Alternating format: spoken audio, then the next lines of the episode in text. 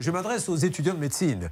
Euh, voilà un cas sur lequel vous pourriez plancher. Attention, examen de quatrième année de médecine, nous vous faisons entendre une voix. Vous avez 4 heures pour nous dire exactement de quoi souffre cette personne. Je ne sais pas, monsieur, vous êtes trompé de numéro. Je ne sais pas qui va y Pas de numéro. À la fin de le numéro. Bon. Oh, Est-ce que c'est le bon place à l'aide, ça t'a revenu ou, ou pas du tout? Je ne sais pas du tout, c'est là, madame, vous êtes là? Ah non, non, non, vous vous trompez, Céline. Là, vous vous bouchez le nez, il faut le faire sans se boucher le nez. Ah c'est là qu'est la difficulté. Euh, de Bon, pas du elle- tout, elle est là, la dame. Elle n'est pas revenue. Bon.